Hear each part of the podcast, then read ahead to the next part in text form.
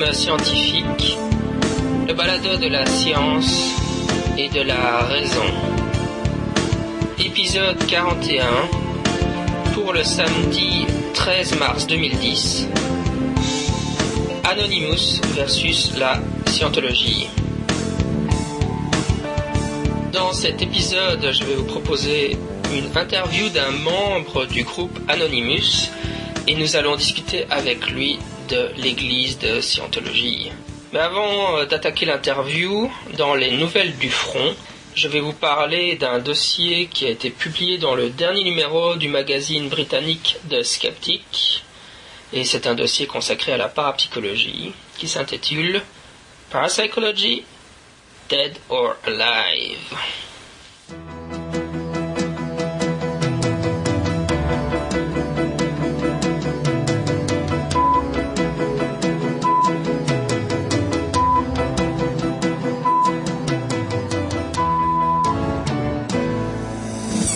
Numéro le plus récent du magazine The Skeptic, qui est un magazine euh, britannique, donc euh, volume euh, 22, numéro 2, est un numéro spécial consacré à la parapsychologie et le dossier s'intitule Parapsychology Dead or Alive, mort ou vif. Il se compose euh, d'un premier article qui a été écrit par euh, Ray Hyman et de réponses ou de commentaires par d'autres auteurs. Les autres auteurs qui ont contribué à ce numéro spécial sont euh, Richard Wiseman, dont j'ai déjà parlé sur le balado, et euh, ensuite Caroline Watt et Chris Rowe. Et le dossier est complété par une interview de Suzanne Blackmore à propos de sa carrière. Euh, L'article de Ray Hyman s'intitule The Demise of Parapsychology 1850-2009. En gros, euh, de manière un peu provocante, euh, Hyman argumente que la parapsychologie est décédée, d'où le titre du dossier Dead or Alive. Dans son article, il distingue deux styles de parapsychologues. Donc, il y a le style euh, comme Jessica Hutz et Dean Radin qui prétendent que l'existence du psy a été largement prouvée. Mais le problème, c'est que ces auteurs minimisent le problème de réplication en parapsychologie via l'utilisation des méta-analyses. Donc, euh, Reimann discute des problèmes liés aux méta-analyses, particulièrement en parapsychologie. La manière de Reimann d'interpréter euh, les méta-analyses est différente de celle de Dean Radin. Mais euh, l'article est plutôt centré sur un deuxième, un autre sous-groupe de parapsychologues et Reimann propose un terme, il les appelle les néo-parapsychologues. Les néo-parapsychologues défendent l'idée que le psy, donc euh, c'est-à-dire un concept qui regroupe les perceptions extrasensorielles et la psychokinèse, est élusif. C'est-à-dire qu'il va se manifester de la même manière qu'un phénomène qui n'existe pas. Pour caricaturer ou pour donner un peu un exemple, euh, en grossissant le concept, c'est comme si par exemple dans un endroit où un phénomène paranormal se manifeste de manière régulière, un parapsychologue arrive, met une caméra, et à partir du moment où il y a une caméra, le phénomène paranormal ne se manifeste plus. Au lieu de dire euh, le fait qu'on n'arrive pas à filmer le phénomène paranormal prouve que celui-ci n'existe pas, c'est dire le phénomène paranormal est élusif et dès que l'on cherche à l'observer, il euh, disparaît. Et donc, bon, l'analyse va être plus subtile que ça, mais euh, c'est l'idée générale. Et tout ça est regroupé sous le concept euh, d'élusivité. Le paranormal serait élusif. Évidemment, les sceptiques vont dire le paranormal, le psy n'est pas élusif, le psy simplement n'existe pas. Et ce qu'on observe dans la littérature, ce n'est pas l'élusivité du psy, c'est simplement les résultats qu'on s'attend d'avoir lorsqu'on étudie un phénomène qui en réalité est non existant. Pourquoi est-ce que Hyman nomme ces gens des néo-parapsychologues? C'est parce que euh, lorsque la Société pour la recherche psychique a été fondée, donc à la fin du 19e siècle, les gens pensaient qu'il serait possible de prouver scientifiquement l'existence du psy, et même ils pensaient d'ailleurs, donc les métapsychiques de l'époque, donc pensaient que les résultats d'expériences qu'ils avaient euh, avec des médiums, etc., prouvaient déjà suffisamment l'existence du psy et que très rapidement, dans un avenir très proche, la communauté scientifique allait accepter l'existence de ces phénomènes. Évidemment, l'histoire a montré qu'ils avaient tort. Mais donc, classiquement, les, les, métapsychiques ont une approche qui consistait à dire qu'il était possible d'étudier scientifiquement le paranormal, et particulièrement le psy, L'idée de, développée par Ayman, c'est que ce type de parapsychologie est décédé justement et que les néo-parapsychologues, à partir du moment où ils rentrent dans cette idée d'illusivité, ne font plus véritablement de la science, puisqu'ils ne veulent plus se conformer aux règles habituelles de la science. Face à ce type de résultat, un scientifique qui joue selon les règles classiques de la science devrait dire bon ben on est devant un phénomène inexistant. Les résultats sont consistants avec l'idée que l'hypothèse que le psy n'existe pas. Mais eux préfèrent dire non, c'est juste que le psy est élusif. Et donc, ce qu'il faut faire, c'est changer les règles de la science. Et donc, il y a différents auteurs qui proposent de changer les règles de la science afin de permettre à la science d'accepter euh, l'existence du psy. Donc, euh, si la science telle qu'elle est pratiquée habituellement, selon eux, ne permet pas de prouver l'existence de psy, c'est la science qu'il faut changer et pas accepter l'idée qu'en réalité le psy n'existe pas. La réponse de Richard Wiseman est globalement en accord avec celle de Reimann. Euh, un point que je trouve intéressant, c'est qu'il souligne le fait que les paradigmes changent en parapsychologie. Donc dans les années 30-50, euh, c'était surtout les tests avec les cartes Zener puis dans les années 60, face aux échecs de réplication de ce type de méthodologie, on est passé avec euh, à d'autres euh, types de méthodologies comme euh, la télépathie par les rêves. Dans les années 70-80, c'est la méthodologie Gansfeld qui est devenue populaire. Et puis face aussi aux problèmes liés à cette méthodologie, on est passé de nouveau à un nouveau type de méthodologie. Donc maintenant, ce qui est à la mode, ça va être les expériences sur les pressentiments et apparemment on peut déjà détecter un changement paradigmatique, enfin de méthodologie vers des expériences de parapsychologie qui impliqueraient des mesures d'électroencéphalogramme ou de donc des mesures de l'activité cérébrale.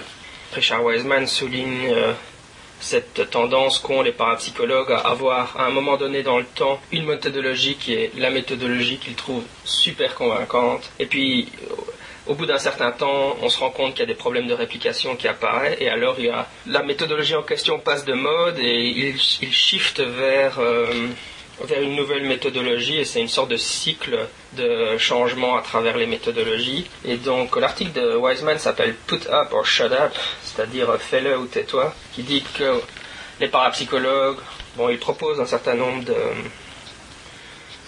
de règles, enfin de d'idées. qu'il a d'ailleurs aussi exposé dans l'article dans le Skeptical Anchor que je parlais précédemment, euh, How Parapsychologists Nullify Null Results, comment les parapsychologues annulent des résultats négatifs. J'en ai parlé dans un épisode précédent du balado. Donc il encourage les parapsychologues à déterminer quelle serait selon eux la meilleure méthodologie, à s'y tenir, et alors, bon, soit ils obtiennent des résultats qui tiennent la route, soit ils acceptent l'hypothèse que le psy n'existe pas, mais ne pas sauter d'une méthodologie à l'autre en fonction hein, des changements de mode. Ensuite, on a l'article de Caroline Watt qui, elle, euh, bon, argumente, euh, elle, dit qu'elle est en partie d'accord avec Richard Wiseman et Reimann, mais elle argumente quand même que la parapsychologie n'est pas encore morte, décédée. bon, une des raisons qu'elle donne va être par exemple que euh, le nombre de chercheurs qui réalisent des recherches sur le paranormal dans le monde est, très faible, donc les ressources sont limitées, et du coup il est difficile de développer des programmes de recherche, particulièrement parce que même ceux qui, les parapsychologues qui font de la recherche, vont avoir tendance à étudier aussi d'autres choses que le psy, comme par exemple les phénomènes de croyance au paranormal ou les expériences inhabituelles. Aussi, elle souligne qu'à propos des néoparapsychologues, il y a des variations entre les auteurs ils essayent quand même de dire que certaines méthodologies pourraient, malgré tout, euh, comment dire, contrecarrer l'illusivité du psy, et donc euh, que l'approche néoparapsychologique serait quand même, euh, de cette façon, encore une méthode dans le cadre de la méthode scientifique. Et enfin, Chris Rowe, aussi contre-argumente Reimann, lui aussi revient sur la question des limites financière euh, et de ressources de la parapsychologie. Il, à propos du, cycle décrit par Richard Wiseman, il donne un argument intéressant qui est que comme il y a très peu de chercheurs en parapsychologie, et ce sont en général des gens qui ont une personnalité de type innovatrice, ils vont avoir tendance à, à utiliser une nouvelle méthodologie et puis comme ce sont des innovateurs, ils n'ont pas envie de faire un peu de, ce qu'ils appellent de la recherche technique, quoi. Juste répéter même, la même méthodologie encore et encore. Ils, deviennent euh, ennuyés par la méthodologie qu'ils ont utilisée précédemment et ils changent de méthodologie à cause de leur personnalité. Et donc lui, il dit que cet effet, euh, qu'il d'ailleurs, il appelle ça un peu comme le vol du papillon, que les parapsychologues vont d'une méthodologie à une autre, pourrait être euh, combattu simplement en ayant plus de ressources alloués à la parapsychologie, et alors il y aurait des chercheurs qui seraient des techniciens, qui ne feraient que, qui ne seraient pas des innovateurs, et donc qui répéteraient encore et encore les mêmes méthodologies. Ensuite, tout cela est suivi par un article de Ray Hyman qui répond aux diverses remarques. Juste un point que je voudrais dire à propos qui se trouve dans cette euh, réponse de Ray Hyman, c'est un argument dont je n'ai pas encore parlé, c'est que euh, les parapsychologues n'ont pas d'expérience exemplaire. Une expérience exemplaire, euh, c'est un concept de, de l'épistémologue euh, Thomas Kuhn, et qui est que il s'agit, d'une expérience que l'on enseigne aux étudiants pour expliquer en quoi consiste la science en question.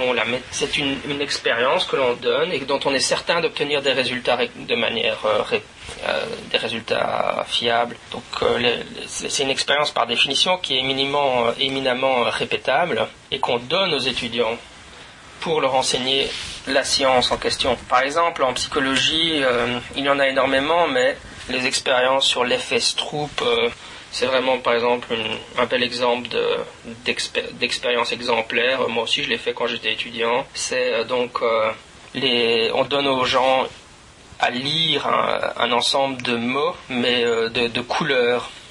Donc on a le mot rouge, le mot bleu, le mot vert, mais les mots sont écrits dans une autre couleur que celui qui est écrit. Donc par exemple le mot rouge est écrit en bleu, le mot vert est écrit en jaune, etc. Quand le mot rouge est écrit en caractère rouge, tout va bien, mais quand euh, le mot rouge est écrit en vert, il y a un effet d'interférence et donc la vitesse de lecture est ralentie au niveau du traitement cognitif parce que la couleur dans laquelle le mot est écrit interfère avec le sens du mot. Et donc c'est un effet, on appelle ça l'effet Stroop en, psychologie. Et euh, voilà, c'est un exemple euh, d'une expérience exemplaire en psychologie qu'on donne aux étudiants pour leur enseigner comment faire de la recherche en psychologie. Et évidemment, par nature, cette expérience est éminemment répétable. On obtient systématiquement les résultats attendus. Et Reimann souligne qu'il n'y a pas d'expérience exemplaire en parapsychologie. Une expérience que l'on pourrait donner à des étudiants en parapsychologie, qu'ils pourraient faire et dont on serait toujours certain du type de résultat que l'on va obtenir. Et donc évidemment, cela souligne euh, de manière particulièrement flagrante le problème de réplication dont souffre la parapsychologie. We are anonymous. We are legion. We do not forgive. We do not forget. Expect us. Aujourd'hui, je suis avec euh, Jean Grégoire, qui est un membre euh, du collectif Anonymous. Et donc, nous allons parler d'un côté d'Anonymous et bien entendu de la scientologie. Bonjour. Bonjour monsieur. Avant qu'on ne commence euh, à parler vraiment d'Anonymous et de la scientologie, est-ce que tu pourrais un peu te présenter qui tu es euh? Oui, bonjour, oui. Euh, donc, mon nom est Jean Grégoire et je suis un participant d'Anonymous à Montréal. Anonymous est un collectif, comme vous l'avez présenté, c'est un collectif mondial euh, de citoyens qui sont concernés par euh, les abus euh, financiers et psychologiques de la scientologie. Et à Montréal, il y a environ, je vous dirais peut-être une vingtaine de participants, 20-25 participants actifs. il y en a également un peu à Québec. Et dans toutes les villes majeures du monde, il y a également des, groupes d'anonymous, donc ce soit à New York ou Tokyo ou Berlin. il, y a toujours, il y a des gens qui, à tous les mois, organisent euh, des activités pour sensibiliser les gens aux dangers de la scientologie.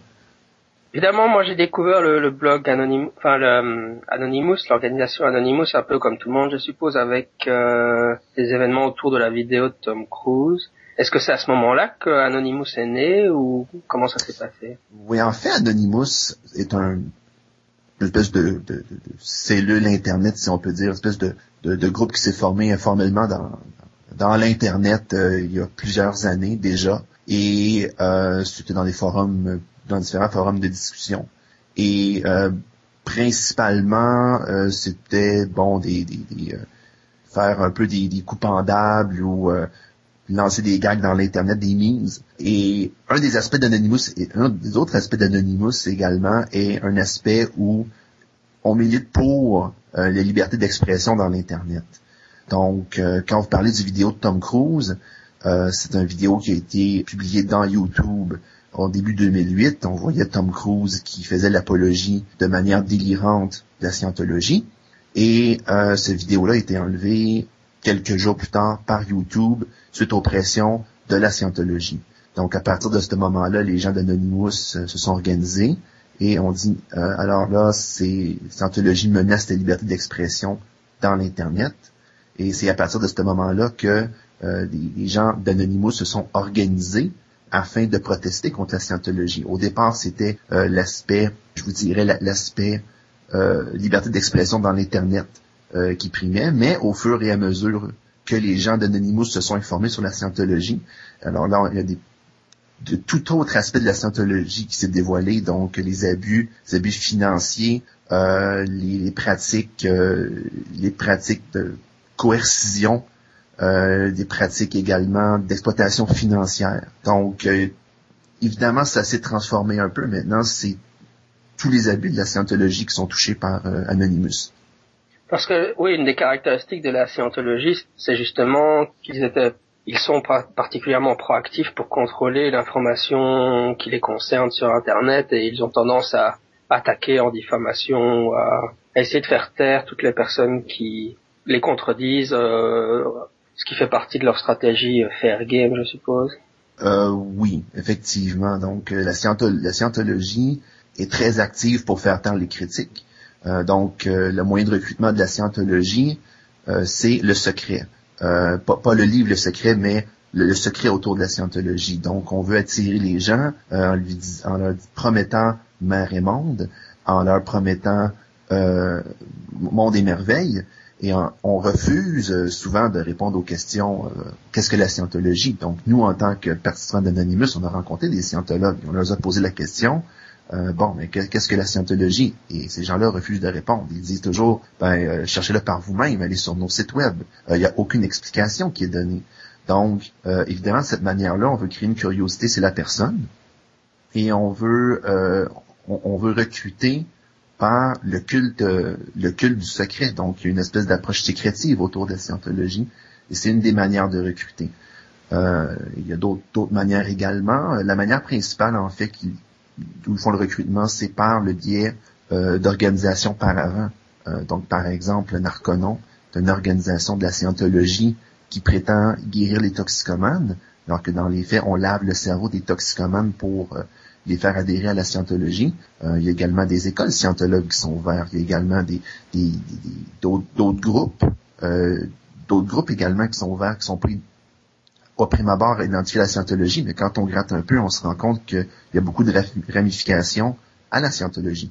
Parce que maintenant sur Internet, bon, on a certains, il y a eu des fuites et on sait un peu le contenu de leurs enseignements, comme Xenu, et les Tétans, etc. Mais finalement, ces, ces doctrines, euh, c'est un, peu une secte avec des à secret, comme tu dis. Donc, les adhérents de base, on ne leur parle pas de Xenu et tout ça.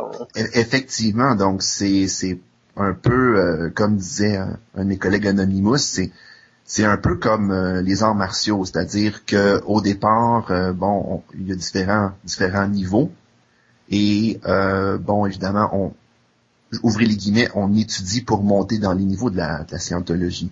donc au départ, qu'est-ce qu'est-ce qui est offert dans la scientologie, c'est bon simplement des, des, cours de base, bon des cours de communication, des cours de bref, des, des cours bénins qui peuvent être pris un peu n'importe où et de manière beaucoup beaucoup moins beaucoup moins dangereuse. Et euh, bon, par la suite, la personne va se rendre compte que ah mais tiens, ça ça, ça marche. Donc euh, Ensuite, on va lui vendre d'autres cours, on va lui vendre d'autres livres, on va lui vendre d'autres produits et services. Et, euh, graduellement, la personne va être amenée à dépenser de, de, plus en plus d'argent dans cette secte-là.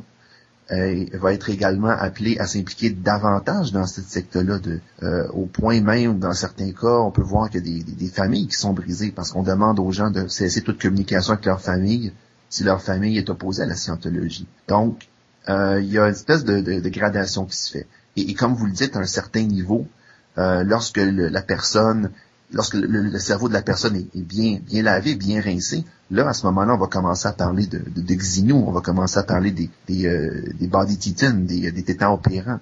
Euh, c'est donc, c'est pas dit à prime abord, c'est caché aux personnes. Et il y a tout un travail qui est fait sur la personne pour l'amener à croire ça. C'est un travail de longue haleine, ça peut prendre des dizaines et des dizaines d'années avant d'en arriver là.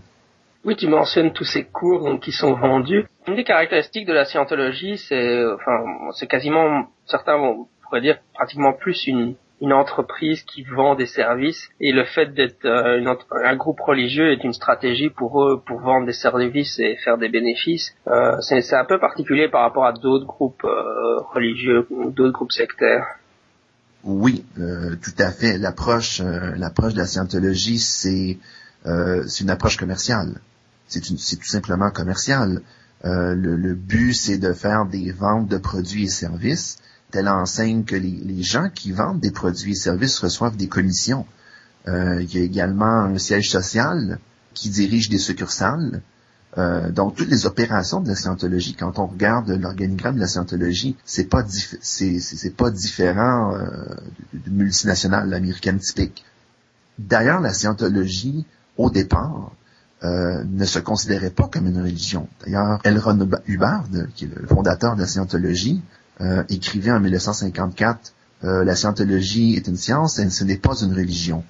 Ça s'est écrit noir sur blanc. Évidemment, par la suite, ces propos-là ont été effacés des livres parce que, entre-temps, la scientologie avait obtenu un statut de religion. pourquoi la scientologie a obtenu un statut de religion? Il y a deux raisons principales. Euh, donc, comme vous le dites si bien, il y a une opération commerciale. C'est sûr que les opérations de la scientologie étant considérées comme religieuses euh, sont à l'abri euh, des contrôles fiscaux, sont à l'abri des impôts. D'ailleurs, aux États-Unis, ils ont une entente avec le, fisc américain qui leur donne des bénéfices sans nom. ils font énormément d'argent aux États-Unis, c'est le fait qu'ils ont une entente spéciale avec le fisc américain. Et la deuxième chose, c'est pour éviter toute poursuite judiciaire. Euh, c'est que la scientologie pratique des pratiques médicales dangereuses euh, au départ euh, dans les années 50, lorsqu'elle a commencé à apparaître.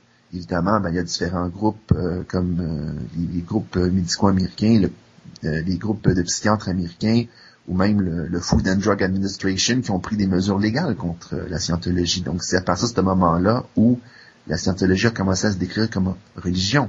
Donc, euh, si quelqu'un dénonce l'aspect pseudo-scientifique de la scientologie, la scientologie va se cacher derrière le paravent religieux pour se défendre. Ils vont dire c'est c'est une religion. Alors que dans les faits, si on regarde toutes les pratiques à l'intérieur de la scientologie, c'est clairement une pseudo-médecine, c'est une pseudo-science. Euh, on, prétend guérir des malades, euh, on prétend donner des, pouvoirs surnaturels aux gens. donc, c'est clairement pas une, c'est clairement pas une religion. Oui, la scientologie développe un discours très anti-psychiatrie. Je suppose parce que la psychiatrie, c'est un peu leur concurrent direct, vu qu'ils prétendent pouvoir guérir justement, enfin, adresser les troubles psychologiques.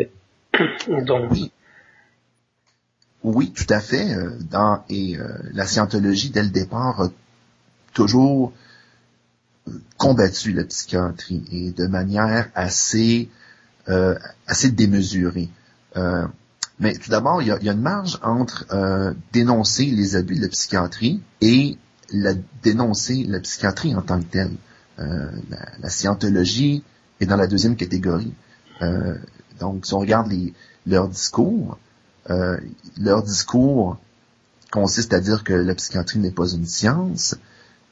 Et le, le, discours scientologue, c'est de remplacer la psychiatrie par les pratiques de la scientologie. Euh, d'ailleurs, euh, au mois d'avril 2009, à Montréal, l'université Concordia a accueilli une exposition d'un groupe qui s'appelait, qui s'appelle toujours la Commission des citoyens pour les droits humains.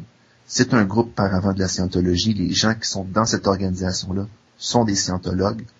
Et le discours qui était tenu dans cette exposition-là était à la limite haineux. Euh, notamment, on disait que les, tragédies, du 11 septembre, c'était de la faute des psychiatres, que la montée d'Adolf Hitler, c'était de la faute des psychiatres. Euh, donc, tous les malheurs du monde, selon la scientologie, sont dus aux psychiatres.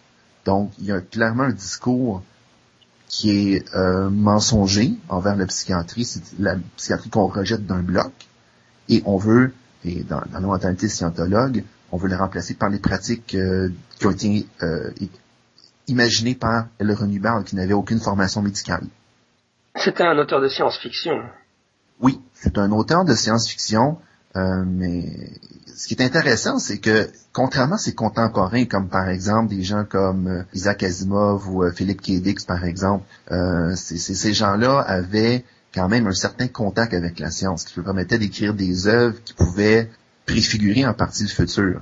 Euh, mais, mais Hubbard, lui, euh, n'a aucune formation euh, scientifique. D'ailleurs, il s'est il s'est fait s'est fait expulser de l'université George Washington parce que ses notes n'étaient pas assez bonnes. Et c'est à partir de ce moment-là qu'il a commencé à écrire beaucoup de nouvelles de science-fiction pour des magazines américains. Et c'est c'est des nouvelles de science-fiction qui sont pas, je vous dirais, peut-être divertissantes, mais c'est pas quelque chose d'aussi profond que d'autres auteurs de science-fiction comme justement Asimov ou, euh, ou Philippe K. Donc, euh, si on regarde ce que Hubbard a fait par la suite, fin des années 40, c'est à ce moment-là qu'il a commencé à écrire la dianétique, mais il l'a écrit, c'est écrit en trois semaines, et ça ne repose sur aucune base scientifique. En fait, si on, on regarde euh, ce qui a été écrit dans, dans la dianétique, on peut voir que bon, il y a des aspects de, psychanalyse euh, qui ont été copiés. Euh, il, y a, probablement aussi des, aspects de l'hypnose également. Euh, Hubbard était hypnotiseur également. il y a possiblement des aspects occultes également, car Hubbard a déjà été membre d'une organisation sataniste OTO qui était dirigée par Lester Crowley. Donc, c'est les bases sur lesquelles il a élaboré, la dianétique. mais ça n'a pas de lien avec les recherches scientifiques de l'époque. Oui, la, base euh, pour lorsqu'on rentre en scientologie, c'est des entretiens où euh, les scientologues utilisent une certaine machine dont j'ai oublié le nom maintenant, mais euh, qui est une forme de, détecteur de mensonges légèrement adapté. Oui, c'est ça, c'est ce qu'appelle communément le, le e-meter, donc l'électromètre. donc c'est une machine où vous avez un, un, conducteur, c'est un, un, conducteur électrique et il y a deux deux boîtes euh, en métal qui sont branchées. Donc, on tient des boîtes de métal avec chacune des deux mains et, selon les scientologues, le, mouvement de l'aiguille va permettre de déterminer c'est quoi les, les euh, comment je pourrais le vulgariser, les ondes d'inconfort, si on veut, ou les, euh, ce qui va pas bien dans la tête. Bon, les incidents. Et en fait, tout ce machine-là, tout ce, qu'est-ce que cette machine-là fait, c'est mesurer la résistance électrique. Euh, on pourrait aller au magasin d'électronique du coin et avec les pièces, on pourrait acheter les pièces et le monter soi-même à la maison. Ça coûterait peut-être, euh, peut-être, je sais pas, une cinquantaine de dollars ou une centaine de dollars euh, maximum. alors que eux, en scientologie, non seulement ils vont affirmer que c'est un appareil qui va vous permettre de détecter des choses et de voir des choses sur vous-même, euh, mais en plus de ça, on, va, à un certain niveau, on va vous vendre cet appareil-là. Et on va le vendre environ 4000 dollars. Et euh, cet appareil-là ne fait en soi absolument rien. Euh, le seul but, en fait, c'est de donner un vernis scientifique à une opération qui est purement pseudo-scientifique. Donc, on va vous mettre à... à être beaucoup plus facile d'accepter un, un, espèce de charabia ésotérique si on vous donne une machine qui a un aspect scientifique à la chose. Donc, c'est principalement, le, but de l'électromètre, c'est exactement ça.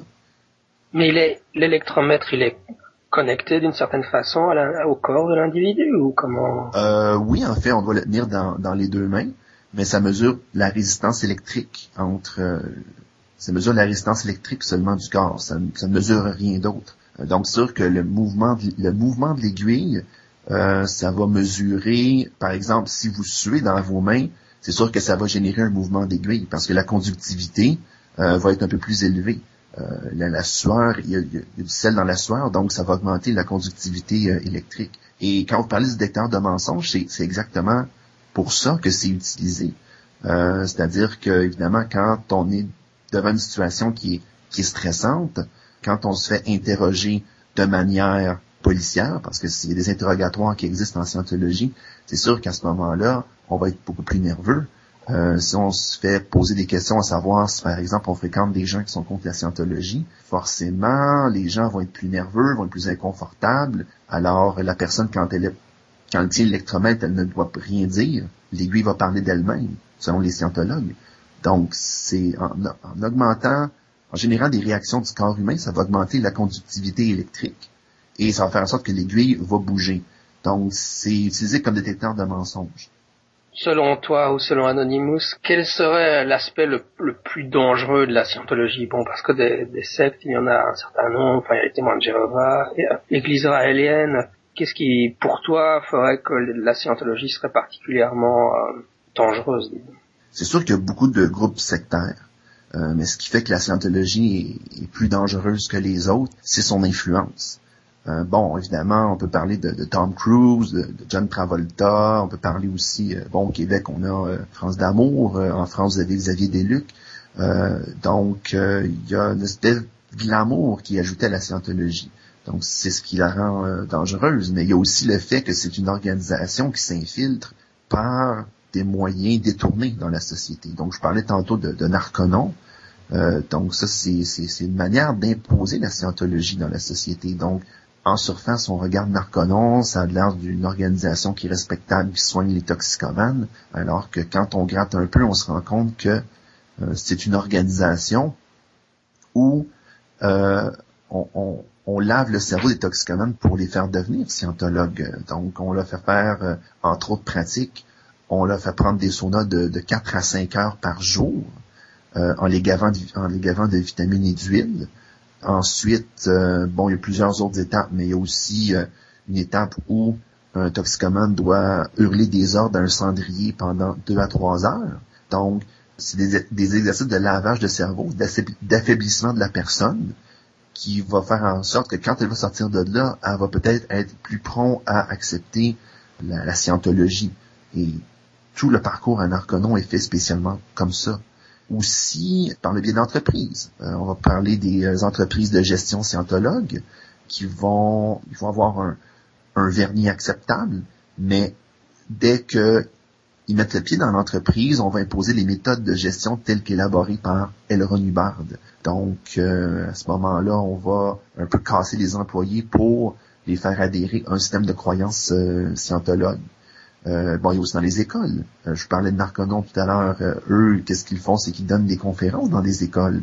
et ils vont dire aux enfants, bon, ne prenez pas de drogue, c'est dangereux, mais également, on va leur enseigner de la scientologie. il y a eu, il y a deux ans, une enquête de Radio-Canada, en caméra cachée, où justement vous voyez quelqu'un de, de Narconon en classe qui expliquait aux enfants des principes tels que euh, l'échelle de ton, par exemple. L'échelle de ton est un concept euh, qui n'est utilisé qu'en scientologie, et c'était enseigné aux enfants.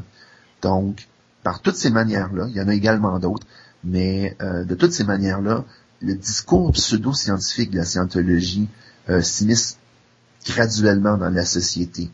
c'est pas, et ce n'est pas identifié comme la scientologie. Donc c'est ce qui fait que c'est euh, c'est dangereux. Oui, au niveau des abus, il y avait différentes histoires qui ont fait surface ces dernières années. Euh, si mes souvenirs sont bons, il y avait euh, une femme qui avait besoin de soins psychiatriques et puis les scientologues ne voulaient pas qu'elle qu'elle accède aux soins psychiatriques. Elle est décédée. Ils l'ont ils l'ont séquestrée. Oui, oui, vous parlez de Lisa McPherson. c'est une scientologue américaine qui, en 1995, euh, a subi un accident d'auto. Euh, bon, elle a été conduite à l'hôpital parce que sur place, elle avait un comportement étrange qui laissait penser qu'elle avait besoin de soins psychiatriques. Donc à ce moment-là, elle a été conduite à l'hôpital. Les avocats de la scientologie sont arrivés sur place et l'ont convaincue de signer une décharge. Donc à ce moment-là, elle a été conduite dans un édifice de la scientologie à Clearwater. D'ailleurs, Clearwater, c'est un des deux sièges sociaux de la scientologie, l'autre étant Los Angeles. donc, elle a été ramenée dans un centre de la scientologie à Clearwater. Et on a une idée de ce qui s'est passé à l'intérieur, c'est pas clair, mais ce qu'on sait par exemple, c'est que 17 jours plus tard, elle a été déclarée décédée dans un hôpital. elle avait perdu 40 livres en l'espace de 17 jours. Euh, on a retrouvé entre autres euh, sur son corps des morsures de rongeurs. Il était complètement déshydraté. Donc, euh, il y a un procès évidemment qui a été intenté par rapport à ça. Et ce, qui a été révélé, c'est qu'il y avait une procédure scientologue qui avait été administrée sur Madame McPherson. Et c'est ce qu'on appelle la procédure d'introspection, le introspection rundown. Donc, si on isole quelqu'un complètement et on l'isole dans une pièce et on, on le laisse là et sur place, il y a des gens qui ont essayé de la nourrir et le refuser de s'alimenter et elle agissait de manière qui était dangereuse pour sa personne et pour les autres personnes. Et malgré tout, on l'a laissé là. On lui a refusé l'accès à des soins euh, psychiatriques. Euh, donc vous comprenez que c'est euh, c'est une approche qui est complètement dangereuse. c'est il y a une espèce de responsabilité de la part de la scientologie dans cet accident-là. C'est quelqu'un qui avait besoin de soins de santé et on l'a convaincu de, manière de manière assez euh, brusque à mon avis de renoncer à ses soins de santé. Donc euh, c'est pas un cas unique euh, dans le monde. si si on regarde un peu partout à travers le monde, il y a des personnes comme Eli Perkin par exemple qui ont subi la même chose. en Australie, il y a eu quelques cas également. donc c'est pas un, cas exceptionnel, c'est une pratique qui est généralisée. Le fait que les gens en, viennent à, refuser des soins de santé, c'est un des dangers majeurs de la scientologie. Oui, ce qui est assez particulier, c'est que généralement les mouvements religieux ils s'opposent à des soins de santé euh, plutôt médicaux, quoi, comme les transfusions sanguines chez les témoins de Jéhovah, tandis que la scientologie, c'est vraiment la, psychiatrie qui est leur leur adversaire. Oui, euh, effectivement. Eux, ils ont développé une, obsession contre la psychiatrie, un peu comme euh, je, disais tout à l'heure. Ils vont même répandre des, des, faussetés sur la psychiatrie afin de, la discréditer. Euh, mais, c'est aussi ce discours-là qui est dangereux. C'est-à-dire que si les gens peuvent avoir entendu des informations contre la psychiatrie et ils ont besoin à un moment ou un autre de leur vie de, soins psychologiques, ils risquent d'avoir ça en mémoire sans connaître la source de l'information. Euh, je suis persuadé que si on leur disait que c'est une information qui provient de la scientologie, euh, ce serait les premières personnes à, euh, à dire bon, ben cette information-là n'est pas valide parce que la scientologie a un discours qui à la psychiatrie et euh, c'est une organisation qui est douteuse. donc, ça serait, ça serait justement une des raisons pourquoi les gens seraient peut-être plus prompts à accepter des, des, des soins psychiatriques, mais à la place, les gens ont des idées qui sont peut-être préconçu par rapport à la psychiatrie ou à la psychologie. Et la scientologie a un rôle là-dedans. Elle va se cacher derrière des organisations par. Elle ne se présente pas comme la scientologie et, et va présenter euh, des, informations qui sont fausses. Donc, il y, a aussi, il, aussi, il aussi là le danger. Il y a aussi là le danger, c'est de, de, répandre dans la société un, un, discours, un, discours euh, qui, qui n'est pas identifié, un discours qui est, euh, qui est anonyme, sans aucune source, et qui fait croire aux gens qu'il y a des dangers là où il n'y en a pas.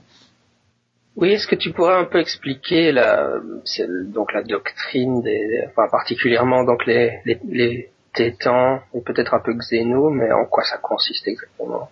Donc, euh, pour ce qui est de, de Xénou, euh, c'est la croyance qui est fondamentale en scientologie, mais euh, ce n'est pas une, ce n'est pas enseigné dès le départ. C'est enseigné seulement après des, des années de lavage de cerveau.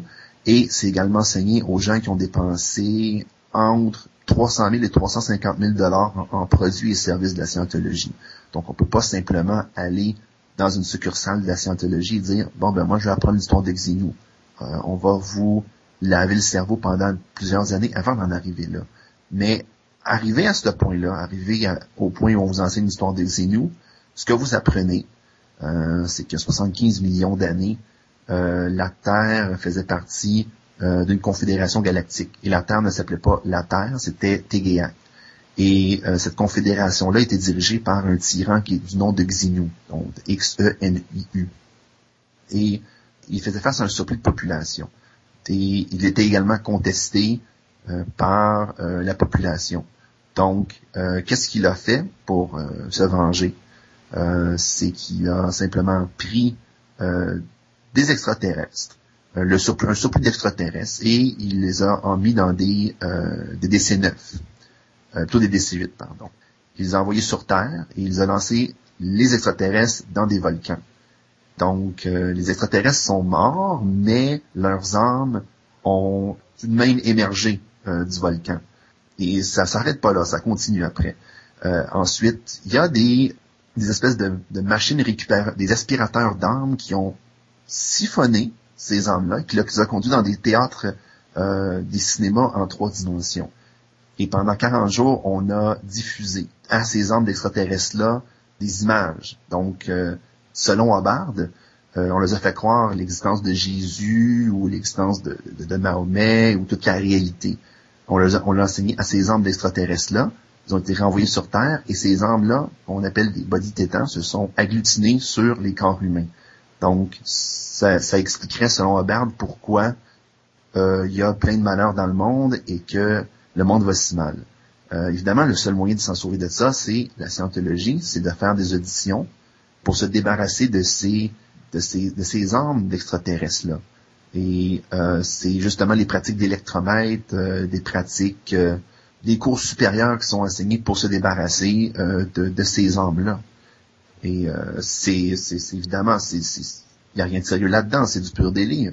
Euh, d'ailleurs, selon les témoignages de l'époque, ce, ce, document-là qu'on appelle OT3, qui décrit l'histoire que je viens de raconter, à l'époque, Hubbard était dans une flotte navale, il avait acheté des navires, il était dans les eaux internationales pour éviter les poursuites judiciaires, et il était complètement drogué. Euh, c'était à l'époque euh, quelqu'un qui consommait beaucoup de drogue et d'alcool, donc on peut peut-être comprendre que euh, sous l'effet de substances comme ça, il puisse écrire des histoires comme ça. Oui, l'histoire avait été d'ailleurs présentée dans un, célèbre épisode de la série South Park. Oui, c'est oui, effectivement. Oui, South Park en a fait une excellente, un excellent résumé. Avec en dessous, il y a marqué, c'est ce que, c'est ce que croient vraiment les scientologues. Oui, oui. Parce que ça paraît tellement absurde, on se dit n'importe personne ne peut vraiment croire en une histoire pareille, mais comme tu l'expliques bien, c'est à cause du... Ils sont tellement engagés pendant des années dans la scientologie qu'au moment où on leur raconte ça, c'est, c'est très difficile de faire oh, marche arrière. Ils en viennent à croire tout ce que dit Elron Hubbard. Euh, ils en viennent même à croire que s'ils répètent cette histoire-là à des gens qui ne sont pas prêts, alors là, à ce moment-là, ces gens-là vont mourir d'une pneumonie. C'est écrit noir sur blanc de la plume de, de Hubbard. Euh, bon, évidemment, euh, moi je l'ai lu. Euh, plusieurs millions de personnes l'ont lu cette histoire-là ou l'ont vu à South Park. Ils sont pas morts pour autant. C'est purement un délire de l'esprit de Hubbard. Et c'est également écrit pour que l'histoire ne se propage pas. Comme je vous expliquais tout à l'heure, il, y a une culture du secret. Et le meilleur moyen de, de préserver le secret, c'est de, de, faire croire aux gens qu'il va avoir des malheurs si le secret est diffusé quel est le, le statut, tu penses, de Tom Cruise dans la scientologie, de John Travolta? Est-ce qu'ils sont hauts dans la hiérarchie ou euh, quel rôle ils jouent là-dedans? Ben, En fait, les célébrités, ils jouent un rôle important dans la scientologie. Le, le rôle, c'est d'être les, porte-parole euh, de cette organisation-là. C'est sûr que maintenant, quand on pense à Tom Cruise, on pense scientologie. Pour le meilleur, mais surtout pour le pire. On pense euh, notamment lorsqu'il a, sauté à pieds joints sur les divans à l'émission d'Oprah Free ou euh, lorsque l'émission du matin de, la chaîne américaine NBC s'est mis à faire une diatribe contre la psychiatrie. donc c'est surtout à ça qu'on associe Tom Cruise. John Travolta aussi, quand on parle de John Travolta, il y a toujours une mention de la scientologie qui revient. Donc, c'est des, des porte-paroles de la scientologie, mais leur rôle, leur rôle également, c'est premièrement être des bailleurs de fonds importants en plus du montant que les scientologues doivent payer pour suivre les cours, euh, les célébrités donnent des donations également. Tom Cruise notamment a donné des millions de dollars à la scientologie, tout comme John Travolta. Il y a également euh, Nancy Cartwright, une actrice américaine qui est connue pour faire la, voix de, Bart Simpson, des cartoons Les Simpsons. Elle a donné 10 millions de dollars à la scientologie d'un coup. Donc, c'est des bailleurs de fonds importants parce que c'est des gens qui sont célèbres, qui font des, métiers qui sont payants. Euh, mais également, la fonction des, célébrités, c'est d'être un peu les, excusez-moi, les cheerleaders pour les scientologues. Euh, c'est-à-dire que si quelqu'un est embarqué dans la scientologie, c'est plus motivant de croire qu'on a un modèle. Donc, euh, quand quelqu'un est dans la scientologie peut penser que ton modèle, ça peut être Tom Cruise ou John Travolta, dire, bon, ben, si ces gens-là sont capables, euh, si ces gens-là créditent la scientologie pour leur succès, donc, moi aussi, je suis capable. Donc, il y a un aspect de, de, de rétention envers les uns qui sont déjà impliqués dans la scientologie. Quelle est la présence de la scientologie au Québec? On a une idée du nombre de membres et euh, est-ce qu'il y a des magasins de scientologie? Euh, Quelle est la présence vraiment euh, dans la vie de tous les jours de la scientologie? En termes de, membres au Québec, selon Statistique Canada, Statistique Canada a fait en 2001 euh, un, le recensement national et on posait la question aux gens quelle était leur, leur religion. Et à travers le Canada, on s'est rendu compte qu'il y a 1500 scientologues. Au Québec, il y en a environ 300. Donc, ça concorde absolument pas avec les chiffres de la scientologie qui, elle, prétend qu'il y a des, centaines de milliers de membres et qu'à travers le Québec, il y en a euh, des milliers. Donc, euh, les chiffres ne concordent absolument pas avec euh, les, chiffres sérieux que, nous avons. En termes de présence, ça revient peut-être un peu à ce que je disais tout à l'heure, c'est que la, présence de la scientologie, c'est pas tant au niveau des effectifs. Parce que si on regarde d'autres sectes, comme par exemple les témoins de Jéhovah, ils sont beaucoup plus nombreux au Québec le danger vient de l'influence qu'ils ont. Par exemple, euh, il y a peut-être quelques semaines à Québec, euh, bon, ils ont ouvert un, nouveau commerce de scientologie et euh, c'est un commerce de scientologie qui est situé tout proche de l'Assemblée nationale. Euh, c'est pas fortuit ce que la scientologie fait à travers le monde avec ces nouveaux édifices, c'est de les bâtir les plus proches possibles des points d'influence. Donc à Bruxelles, leur euh, nouveau siège social est proche du Parlement européen à Washington, c'est tout proche du Congrès. Donc, ils veulent faire sentir leur présence à proximité des lieux de pouvoir. Mais euh, plus concret encore, c'est euh, la présence au Québec. Bon, je parlais de célébrité au Québec. On en a une qui est France d'amour. Elle a été euh, dans les médias parler de la scientologie. Elle a déjà euh, fait même la promotion de la dianétique dans une du matin qui est très populaire au Québec. Évidemment, les ventes ont augmenté après ce passage-là. Et la présence est sous le découvert au Québec principalement. C'est sûr que si on regarde seulement l'aspect euh, scientologie, bon, ils ont un commerce à Québec, ils ont un commerce à Montréal. Euh, pour le reste, c'est limité. Mais ils ont aussi Narconon à Trois-Rivières. Ils ont même une école primaire à Longueuil qui est euh, l'Académie des Petits Phoenix, une école primaire privée scientologue. Euh, ils ont également des, des, entreprises de gestion où on va justement implanter la scientologie en entreprise. Euh, on, on cite beaucoup les artistes également. Donc, des, des groupes qui sont faits pour euh, essayer de, de, de, de, vendre la scientologie auprès des artistes. Il y, a, il y, a, des artistes plus ou moins connus au Québec qui sont dans cette organisation-là. Et euh, il y a également des euh, stratégies d'implantation proches des universités, comme par exemple euh, l'Université du Québec à Montréal. On remarque que euh, ils ont, premièrement, la scientologie a acheté un édifice tout près de l'Université du Québec à Montréal, pour les gens qui connaissent Montréal, c'est l'édifice de la patrie au coin de Sainte-Catherine et Hôtel de Ville. Donc, c'est à deux pas de Lucam. C'est un édifice qui est assez imposant. Et ils ont également ouvert un autre commerce un peu plus au nord, qui est un centre de dianétique. Encore une fois, pour les gens de, de Montréal, c'est proche du Carré Saint-Louis. Donc, ce sont des endroits qui sont proches de l'Université du Québec à Montréal. Donc, il y a possiblement une stratégie de, recrutement auprès des étudiants, tout comme l'exposition qui a été faite à l'université Concordia printemps dernier. C'est une manière de recruter des étudiants. Donc, euh, il y a une volonté. La scientologie est, est, présente au Québec. Peut-être pas de manière aussi visible que d'autres sectes, mais néanmoins, elle vise à s'implanter, elle vise à s'implanter euh, par la porte d'en arrière. Est-ce que tu peux nous dire un peu quelles sont les, actions d'Anonymous dans comment Anonymous fonctionne, enfin, qu'est-ce que Anonymous fait en pratique pour essayer de, de lutter contre la scientologie? Oui, bien sûr. Nous, euh, nous, qu'est-ce qu'on fait, c'est que tout d'abord, on organise à chaque mois euh, des, des, manifestations en face euh, de leurs locaux. À Montréal, c'est toujours au coin de, de leurs actuels locaux, au coin de Mont-Royal et euh, Papineau.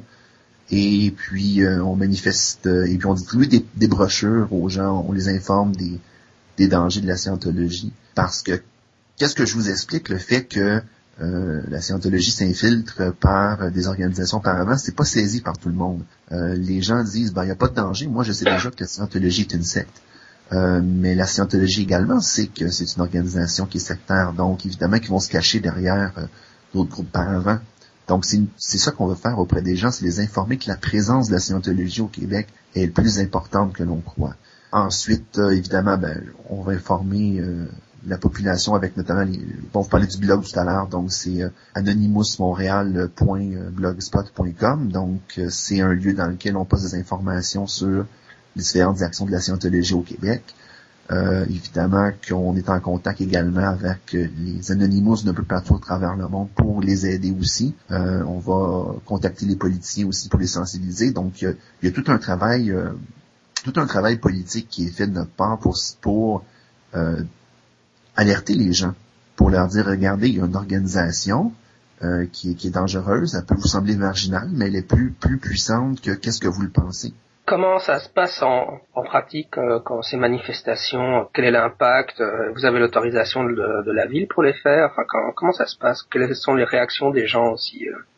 Oui, ben, d'abord, on n'a jamais eu aucun problème avec les, policiers de Montréal. Ça fait deux ans, deux ans, deux ans et demi qu'on organise ces activités-là, et puis on n'a jamais eu, jamais eu d'accusation, d'arrestation, de quoi que ce soit. Mais c'est sûr que la réaction des gens est, les gens sont très surpris parce que on porte un masque de, de Guy Fawkes, donc les héros de V pour Vendetta, et euh, on passe des brochures. Bon, départ, les gens disent, euh, mon Dieu, c'est, des gens qui ont de l'air bizarre.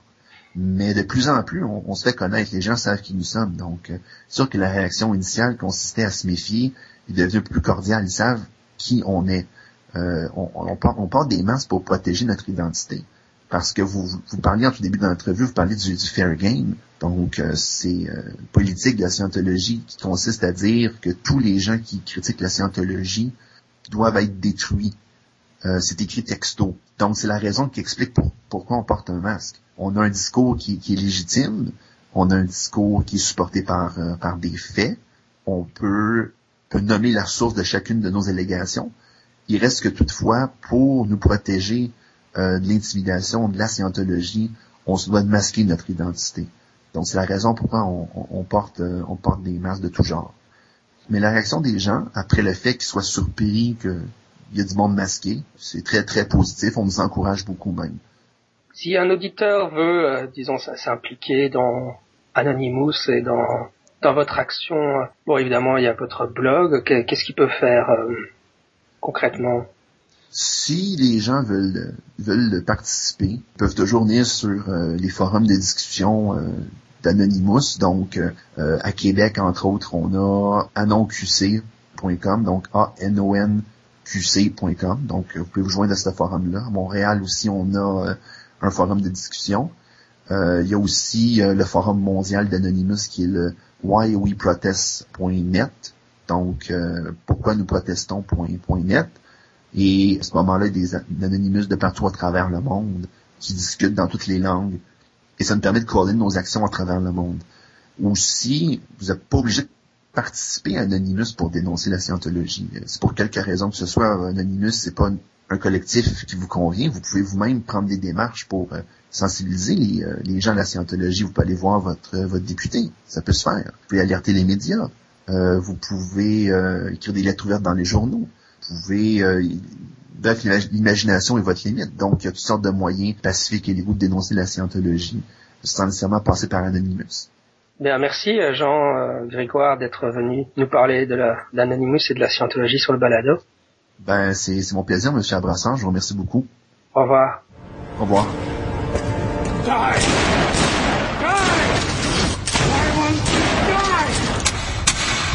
Why won't you die? Beneath this mask, there is more than flesh. Beneath this mask, there is an idea, Mr. Creedy. And ideas are bulletproof. Voici arrivé à la fin de l'épisode. La semaine prochaine, je vous proposerai une interview de Richard Monvoisin à propos de sa thèse de doctorat zététique qui s'intitule Pour une didactique l'esprit critique. Si euh, vous appréciez le balado et que vous le téléchargez via le programme iTunes, n'hésitez pas à aller sur iTunes et à mettre une note au balado ainsi qu'à écrire un commentaire, une critique de celui-ci. Ces notes et ces commentaires aident à le faire connaître auprès d'autres utilisateurs d'iTunes. Voilà, c'était Scepticisme scientifique, le balado de la science et de la raison. Je suis votre hôte Jean-Michel Abrassard. D'ici là, la semaine prochaine, sceptiquement vôtre.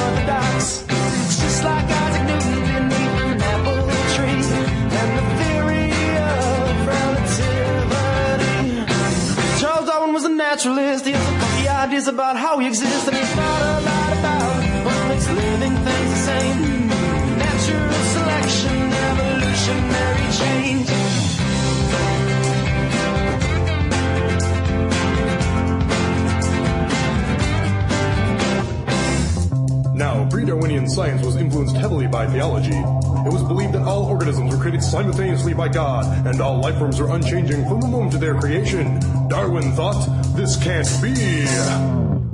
It was 1831 when the Beagle sailed the sea. On a voyage it sowed the seeds for Darwin's place in history. He docked at Tortoise Island with some cactus by the shore. Surrounded by Galapagos creatures they had never seen before. The finches' beaks weren't all the same, so Darwin gave the birds different names. Now back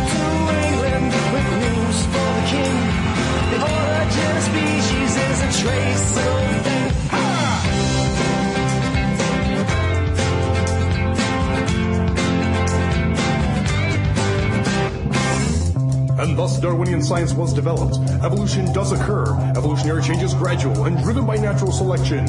Every species alive today arose from a single original life form.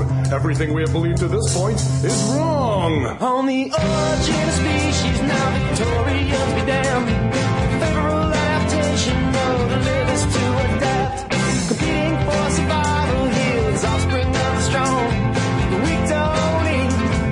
Guess they don't belong. Evolution is natural, it's theorized, it's factual.